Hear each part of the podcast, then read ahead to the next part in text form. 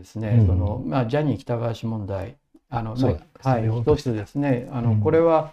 日本っていうもののタブーとかですね、あのそういったものを非常に一つ象徴しているものであり、社会の中でなんかみんなが気づいて知ってるのに、ああたかもないことなのか、まあ大したことじゃないというふうに感じるようになってる得意な話だと思うんですよね。いろんな人がそれに関わってあの宮田さんご自身はそのゼミでもですね、うん、議論したという話をされてましたけれども、うん、どう捉えられてますか？うんゼミでも議論したしそのまあさまあそうですね。あのそのいわゆるののの途上国を中心に、ね、英語圏の人たちが来てる人たちともまあ議論しましたがまあね、外から来てる人に、まあ、まだ一番わかりやすいファーストステップを言うと、日本人は、ね、あの要するに、えー、寛容に見えて、実は単に我慢強いだけ、えー、我慢することが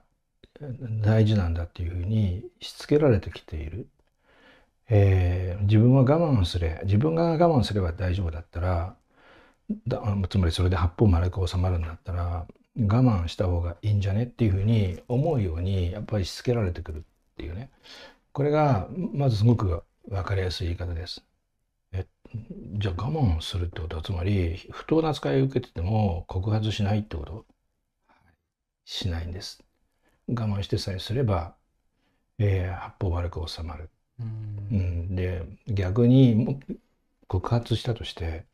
自分がどうなるか周りがどう反応するのか考えると告発の要するにベイズ統計的なね の期待利得は小さいと。だったら告発しないでおこうと思うんです。さて問題はねなんで告発をした時の期待利得が小さいというふうに、えー、見込まれるのかここはねちょっと社会学的な考察が必要なんですね。でそれはまあ、結論から言うとですね、えー、加入儀礼かつての古くからの社会にどこにでもあったやっぱ加入儀礼が今でも日本では残っている、まあ、言い換えるとですね加入儀礼的なものが、えー、どう言ったらいいんだろう容認されるということです。であの一般にですねあの人類学が移行儀礼っていう概念を使うんです。これはね、ある共同体から別の共同体に移行する時の儀礼なんです。で、移行儀礼の一番知られているのがイニシエーション、通過儀礼っていうものです。これは子供共同体から大人共同体に移行する。で、この儀礼っていうのは必ず、あの、まあ、えー、まあ、ファン・ヘネップとかですね、ビクター・ターナーが言うような意味でのそのカオスあるいはコミニタス、えー、ヘネップは、まあ、カオス。っていい、えー、ターナーはコミュニタスって言いますけど要はある種異常なトランス状態。異常状態、えー、まあそれを例えば皆さんよくご存知のバンジージャンプ。とかアマゾン先住民の多くがやっているそのアヤワスカ、まあ、要するに薬物効果のある植物を飲んでまあ、3日、1週間森をさまよわせると。で、帰ってきたら大人兄弟。あ大人の共同体のメンバーとして迎え入れる。はい、この通過儀礼。で、これは社会の全員が必ず受けるんですね。いつからで、それとは別の移行儀礼に加入儀礼っていうのがあって、社会の中の、あるいは共同体の中のあるあの専門家集団、あるいは expertise を共有する集団に入るときに必要で、今、そうで専門知って言いましたけど、知識だけではダメなんですよ。やっぱり通過儀礼とよく似た、えー、儀礼を受けなきゃいけない。それを加入儀礼っていうふうに考えるんですね。で、特にですね、芸能の世界とか、日本だとね、包丁一の一丁さらしに巻くあの料理人などの世界あるいは職人さんの世界ではあの例えば皿洗い2年みたいな、うん、それ明らかにあの技術を身につけるのに役立たないじゃないですか。接客のスキルにも役立たない。つまり合理性がないんですよ。えー、少なくとも個人効率ではない。えー、ただ、えー、なんでじゃあやるのか昔からやってきた。えー、それで通用してきた。だからやってるっていうものなんですね。で、これあの、僕のゼミのメンバーでもある北丸裕二さんというジャーナリストがね、なんかもうアメリカとか他の国は、その、ちょっと前まではあったと、実は。でも今もないと。えー、それよりも、そのその加入儀礼を一切排して、すべてその説明可能にしていく方が、はるかに習得が早いし、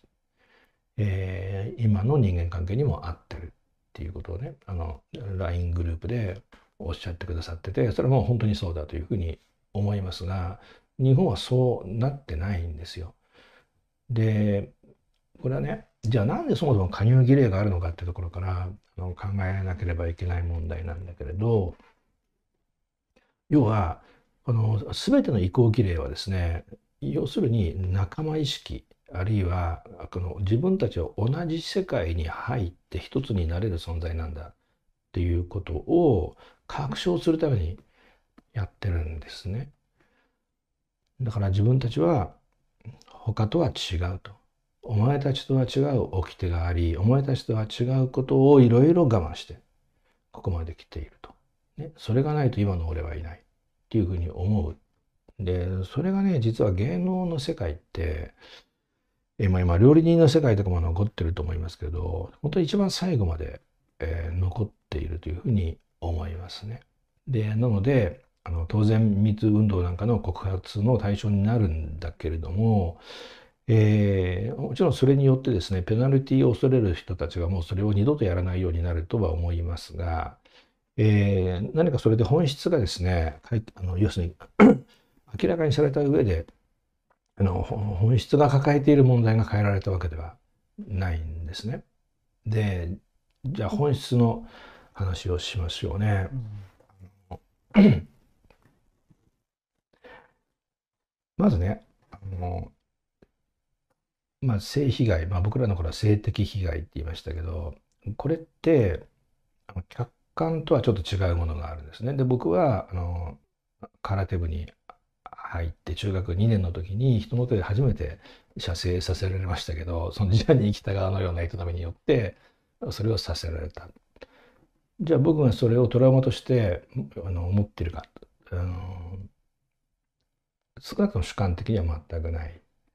で精神科医にあのそれを指摘されたこともないでも僕じゃない別の人だったら非常に強い被害感情とか、えー、あるいは、まあ、理不尽なものを自分は我慢したっていうその体験としてね記憶に刻む思うんですね。でこれがまず問題のややこしいところだ。えつまりまあ、あの、いわゆるジュニアを含めてね、あの、ジャニーズのを通過した人たちが、まあ、では1000人いるとして、えー、その1000人のうちで、あの、深く心に傷としてね、問題を刻んでしまった人ってどれだけいるのか。おそらく少数、そのかなり少数なんですよね。そうですかね、そこはちょっと私、ちょっと疑問があるんですけれども、うん、この前の BBC のそのドキュメンタリーを見ても、うん、まあ、途中で泣き出したあの方もいましたし、うん、それだけじゃなくて問題じゃないと言ってた人たちもいましたよね。私はその人たちが言ってること、口では言ってるけれども、非常に複雑な精神的なものを抱えているように私には見えましたし、同時に、この、じゃあ加入儀礼だとしても、それが明らかにあの時代って確かにあるとは思いますよ、だけれどもそれが明らかに犯罪と言えるものである時に、その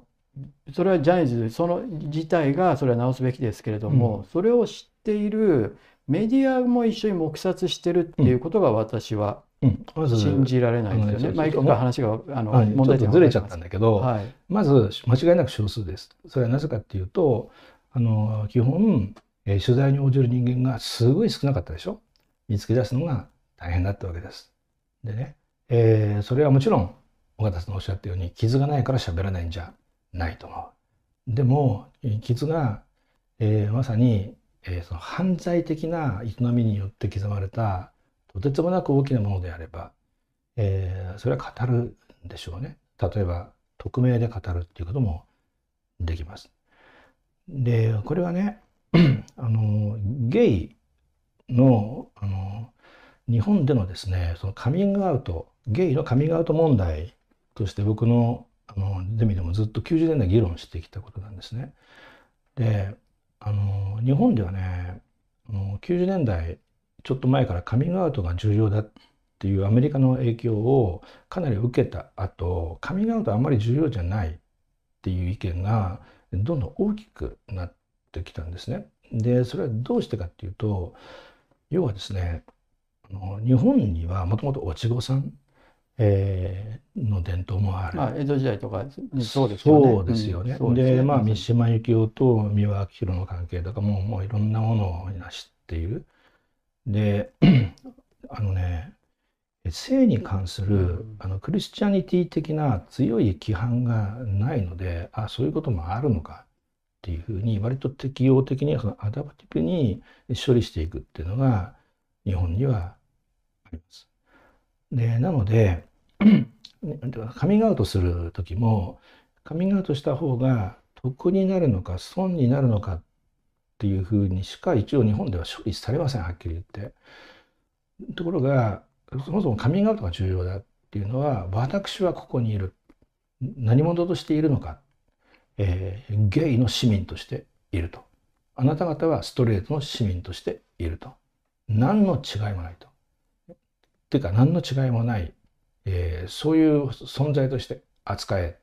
ていうね主張になるわけですよね。でその主張の反面自分のアイデンティティがそこで確保されるわけですよね。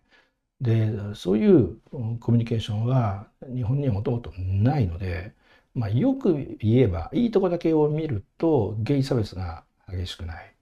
えー、差別してるように見えても、まあ、ひらめきょろめで周りを見て周りも差別してるから俺も差別しようという以上のものはないんですね。でそれはまあ特に外国から来た人にから見るとなんかいい加減に 見える。でしかし そのやっぱり反面っていうのがあって、えー、それはね いつもひらめきょろめで周りが問題にすれば問題にしようっていう態度の中で白と黒を分けてくるってことがある。でこれって規範じゃないんですよね。それはメディアもっていうことですか？メディアもですよね。うん、でなのでそういう社会では残念だけれども否定性について合意するってことがめちゃめちゃ難しいんですよ。でジャニーズジャニー喜多川問題っていうのが僕に言わせるとそうジャニーズ事務所そのジャニーズエンタープライズの問題だけじゃなくてこれは日本のそのいわゆる集まりのほとんど全ての界隈にいわば共通する問題を含んでいるんですね。でもう今の価値観から言えば性被害は許せない、まあ、それでいいと思いますけれども、えー、今の価値観じゃない時代から問題が続いているってことにまず注目をする必要があってでその上で言うと例えばね メディアがなぜこれを黙殺したのか。この BBC のドキュメンタリーもほとんどの大手メディアは文春以外黙殺してますけれど まあ記者会見でも朝日新聞読売新聞毎日新聞産経新聞は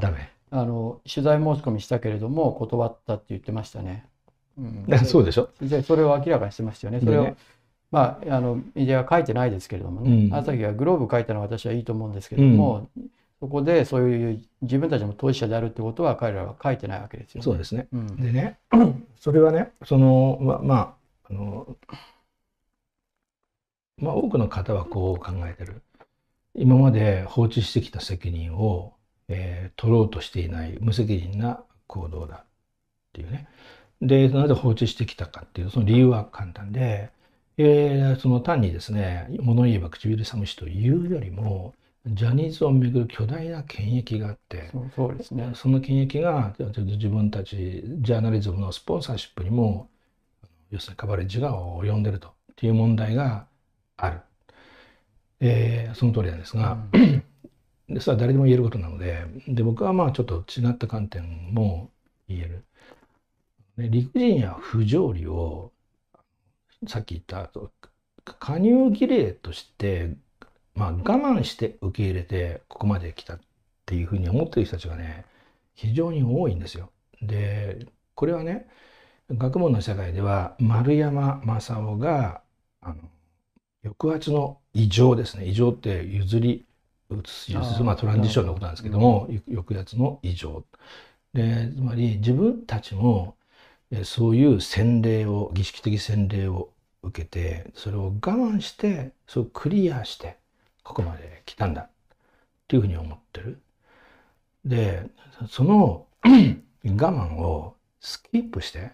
ここまで来ようっていうのは甘いんだよ。ですよ。自分たちの苦しみを同じように味わいということですか？そうです。そうですね。でこの丸山の観察は非常に重要でね軍隊の中でも あるいは中学高校でもねあのそうしたものがあるわけです。今でも至る所で残ってますよね。残ってますよね。で高速なんかもそうですよね。そう、うん、おっしゃる通り。だからそのこの問題ってね掘ると抑圧の異常問題ってそれだけでねもう3時間も4時間も話せるぐらい至る所にあこれも抑圧の異常だみたいに思えるものがたくさんあるんですけれどそれはちょっと今日スキップしますけどこれをね いわゆる権益問題ステークホルダー問題として捉えるだけではなくてねやはりあの加入儀礼問題さっきの我慢強さ問題なんです俺たちもいろいろ我慢してやっとここまで来たんだよっていうね。で我慢してここまで来た人がその しきたりをね変えるだろうか。それを変えないでここまで来た。ということと変えるっていう営みはやっぱ矛盾しちゃうんですよね。でなので 感覚です。そのコモンセンス共通感覚の問題としてこれに似たことはあるんだよ。っていうふうに感じやすく。で特にこの問題さっきちょっと申し上げたことだけどね。あの僕はジャニー喜多川にあの ジュニアの方々が受けたのと同じようなことを受けたけどそれを別に被害だとは感じなかった。人によって受け取り方が違うよねっていうことをこの問題をスルーする口実として使えるんですよね。口実として、ね、使えるんですね。で事実なんだけど口実として使えるんですよ。ね、だ宮台も言ってるじゃん宮台同じことされて傷つかなかったってさつまり人それぞれってことじゃん。あのでそれは事実なんだけどでも傷つく人がね100人に3人4人あるいは10人。少数でしょって言ってそれはね 面積できる問題ではないんですよ。ね、なので、うん、あのそれをしかし口実に使えるんですよ。ね、うん。でもその時にメディアが全然黙殺するっていうのがじゃああのこういうのもあったと一部のメディアが報じてるだったらまだいいんですけども揃いも揃って黙殺してるっていうこの奇妙さが。まあ私その BBC のアザさんに聞いたらどういうふうに見えるかって聞いたら彼の答えが結構さっき流したのは私は興味深いと思ったんですけどあの記者っていうのはジャーナリストっていうのはねみんな特殊な人間だと思いがちだと。でも実は違うんだと。その社会におけるグループ思考グループシンキングに実は陥りがちであって社会の繁栄でもあるんだって。全くそうですね、うん、だから みんな我慢してここまで来たんだよ、ね、だからジャニーズはジャニーズで我慢してきたことがあるんだろっていうふうになっちゃうんです。だからあのね既得権益問題は本当です、うん。それは本当なんだけどあのそれだけであったらね既得権益の大事なものがあるんだろうっていう価値観の主張が出てくるべきなんですけどそれが出にくい背景がもう一つの加入儀礼問題。みんな我慢してここまで来たんだよ。みたいなその要するにグループティンキングっていうのが間違いなくあります。でもここにも書いたんですけどハービー・ワインシュタインの話についてはねみんなこぞって MeToo だって書いた日本のメディアも大きく書きましたよね。うん、でそれと全く同じ構造でが日本であってそれを全く黙殺するっていうのはじゃあハービー・ワインシュタインの時も、まあ、こういうのあるかもしれないけどまあハリウッドだからしょうがないよねみたいなことを書いたメディアはなかったと思うんですね日本のメディアは。でも今日本のジャニーズ問題では黙殺するってことを通じてそれを許容してるっていうのが、うんどこそのあの、ね、なんとなくみんながあの持ってる、まあ、しょうがないじゃんみたいな、まあ、あのあの大手のメディアの記者に聞くとねまあだけどさ分かるでしょみたいな感じのことを言う人が多いわけですよ。日本的我慢強さの共通感覚ですよね。ねでもそのその絡み合ったチェーンをどこからあの解きほぐすかっていうとやっぱりメディアの一部でもいいから書いてまあそうは言ってそうでもこういう問題があるんじゃないかというふうに書くのが僕はメディアの役割だと思うので。うん、ででもそのその、なんて言うんだろう、そのリクイジットっていうのはもうかなり満たされつつありますよね。だって皆さん、インターネットの視聴時間の方が、若い人についてはテレビよりも圧倒的に多いし、で、例えば、このアークタイムスで、あの、こういう分析が、あの、語られるってこともね、重要。だから昔はね、論文に書いたんですよ。でも論文って誰が読むんだよって ね、問題。大体、界隈的自己満足で終わるんですよね。で、まあ当たり前だけど、論文を書くために必要な訓練っていうのはまたね、あの加入儀礼的に散々してきてるんで、その、なんて言うんだろう、その、我慢して練習してきた、訓練してきたものを生かしたいってこともあるでしょうし、それを認めてもらいたいってこともあるでしょうけど、そうしたこともやっぱり全体がね、あの、いわゆる加入儀礼と我慢強さに関わる日本的コモンセンスっていうのをやっぱり支えてると思うんです。でね、ミーツ運動、えー、日本でも随分扱われて、あの、まあ、あの、同じ、ハッシュタグクッズ、もうね、随分話題になったけど、結局、あの、いわくジャニー喜多川問題が、インターネット上でもあんまり大きくならないっていうこと自体がね、まあ、インターネットってね、僕はのすごくツイッターとか昔の2ちゃん含めて大事だと思っててね、社会にどういう人がいるかよくわかるからですけど、可視化をするってことですね。可視化するってことですね。うん、で、結局分かったのは、三島的問題ですよね。日本人は一夜にして天皇主義者から民主主義者に表変する一夜にしてフェミニストも誕生するし LGBTQ 主義者も誕生するんですね。でもちろんその中には真剣な当事者もいるけれど、えー、日本人の大半がいわゆるなんていうの偽装仮想、まあまあ、スードってやつですね、えー、フェミニズムスード LGBT みたいなものになるんですね。で、まあそれを、あの、マリアンは憂いていて、で、その、その空っぽさを保管するっていうかですね、空っぽさを空っぽさとしてですね、その表現形に、あの、表に出るようにしないための装置が必要だというふうにま考えた人なんですね。で、三島の評価はちょっと別の場所で喋ったし、僕はあんまり三島ともとも高く評価しないっていう立場なのでそれはいいとしてしかし三島の言った空っぽ問題ってまあまあまあ今回も明らかになったなと。同じ形をした問題があったとしてもスルーされてですね。それなんでかっていうと損するから。あるいは自分ごとができないから。まさに空っぽなわけですね。空っぽはねだから本当にねあの価値観じゃないんですよ、えー、単なる自分の所属する界隈のポジション取りっていう原理の方が優先するっていうね。